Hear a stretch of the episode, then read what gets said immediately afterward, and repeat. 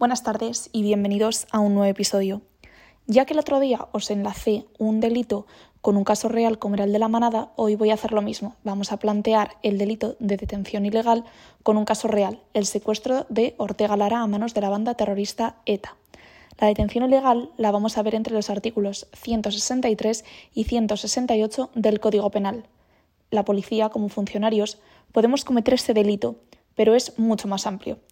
En primer lugar, vamos a ver la detención ilegal por un particular y terminaremos con el mismo delito cometido por un funcionario público que podríamos ser cualquiera de nosotros. El tipo básico del delito consiste en encerrar o detener privando de su libertad a otra persona. Para esto hay una pena de prisión contemplada entre cuatro y seis años. Por ejemplo, si están organizando una fiesta en una casa y una de las personas se quiere marchar y, por ejemplo, el propietario del piso no le deja marcharse, estaría reteniendo a una persona y privándole de su libertad deambulatoria, por lo que podría estar incurriendo en este delito.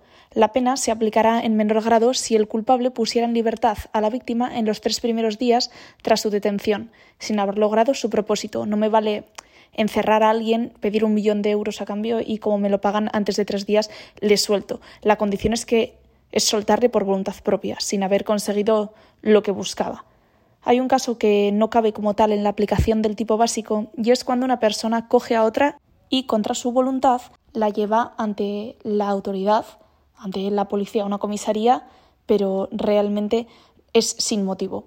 A esto se le prevé una pena de multa entre tres y seis meses. Es como si una persona trae a otra a la comisaría contra su voluntad porque le sacude la alfombra encima de la ropa tendida. A ver, no hay delito, no puedo privarle de su libertad de ambulatoria. Otra cosa es que eh, veamos que un varón agrede a otro, le causa unas lesiones, por lo que sea, en la calle y al agresor le retenemos, le estamos privando de su libertad como particulares, hablo hasta que viene la policía o le llevamos de la oreja a la comisaría.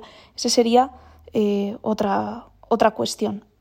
¿Podemos agravar la pena por detención ilegal? Sí, cuando la privación de libertad de la persona dura más de 15 días y cuando se da un secuestro. No es lo mismo detener ilegalmente que secuestrar. El secuestro lleva implícito una condición para poner a la persona en libertad. Puede ser dinero u otra condición, ¿vale? En este caso, la pena de prisión es de entre 6 y 10 años. ¿Veis? Que se incrementa. Puede darse el caso de que el autor del hecho no diga dónde tiene a la víctima. El Código Penal lo llama no dar razón de paradero.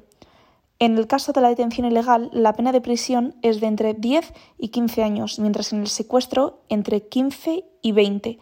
Este se aumenta hasta los 25 años si además se da la circunstancia de que la víctima es menor de edad o es una persona discapacitada, especialmente vulnerable o que exista la intención de atentar contra la libertad o indemnidad sexual de la víctima. Es decir, tenemos el tipo básico, tenemos cuando el autor del hecho no dice dónde está la persona y además, si a eso lo agravamos, con que pide dinero a cambio, con que la persona es menor de edad, con que se atenta contra su libertad sexual. Entonces, voy a resumir brevemente toda esta información. Si el delito se comete sin más, es delito de detención ilegal, pero si media una condición, es delito de secuestro. Ahora vamos con un delito que nos afecta directamente a nosotros, la policía, ¿vale? Es la detención ilegal llevada a cabo por un funcionario público. El delito es exactamente el mismo, pero nos enfrentamos además a una inhabilitación absoluta entre 8 y 12 años.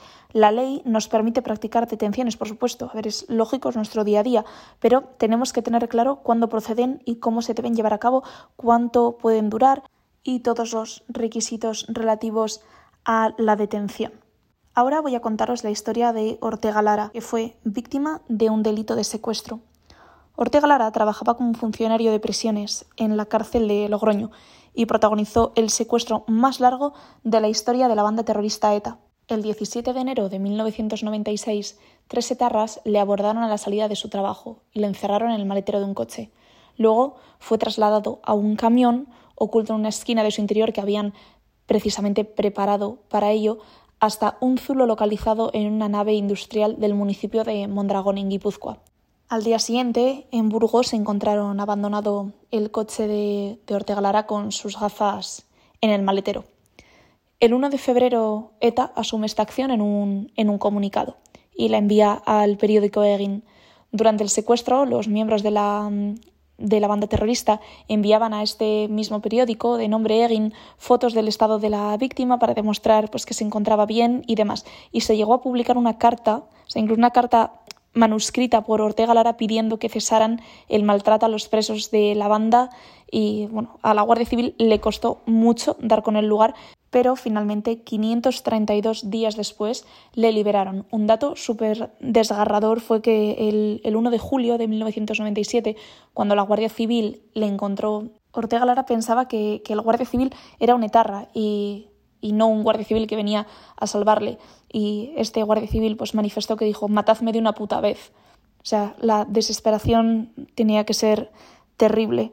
Y ya como dato final, las dimensiones del zulo donde le tenían secuestrado eran de 1,80 de ancho, dos y medio casi de largo y dos metros de alto. O sea, terrible, 532 días, el secuestro más largo de la banda terrorista ETA, bueno, eh, hay fotos si queréis buscar de Ortega Lara eh, tras su liberación. Perdió 23 kilos y bueno, pues tenía, os podéis imaginar, numerosas deficiencias eh, en la salud. Aquello era absolutamente insalubre. Así que nada, os dejaré algunas fotos por Instagram para que lo veáis si no lo podéis buscar. Y nada, espero haberos acercado un poco más la realidad de los años 90 que tan duros han sido para tanto nuestros compañeros, que muchos por supuesto siguen en activo, y también para el resto de la ciudadanía. Así que nada, lo dicho, espero que os haya gustado. Eta ondizan.